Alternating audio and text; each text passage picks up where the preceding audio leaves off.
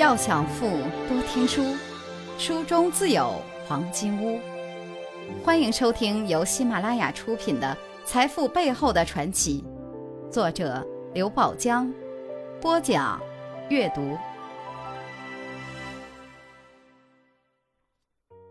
第三十一课，他们都曾经低过。第四节，蒙牛和伊利是兄弟。一九九九年年初，牛根生被迫离开伊利，和一班旧日兄弟创建了蒙牛。某竞争对手为封杀蒙牛，争夺奶源，曾经派人拦截蒙牛的运奶车，几车牛奶当场被倒掉。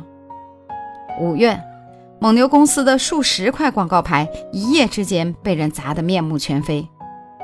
但是，当记者问蒙牛的广告牌到底是谁砸的时，牛根生却宁愿让大家心照不宣。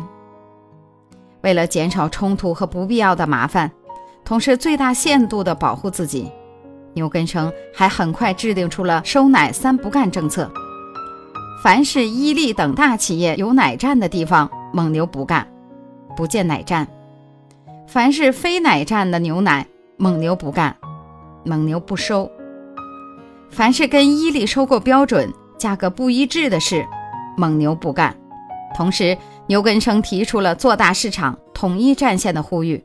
他说：“蒙牛和伊利是兄弟，应该相互促进，把统一战线做大了，行业内部规矩了，对自己的发展也有好处。”在很多场合，他不止一次地说：“提倡全民喝奶，但大家不一定要喝蒙牛奶，只要你喝奶就行。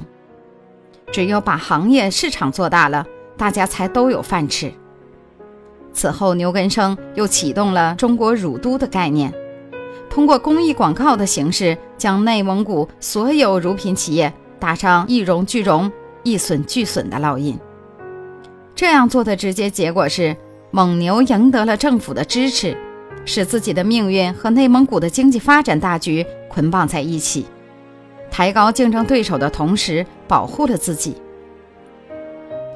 如果仅仅是委曲求全，当然称不上高明。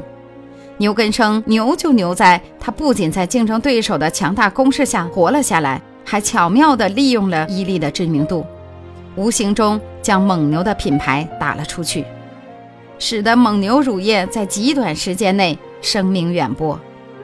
在产品宣传方面，牛根生总是打擦边球，总是把蒙牛与伊利连在一起，比如。做内蒙古第二品牌，为民族工业争气向伊利学习等等。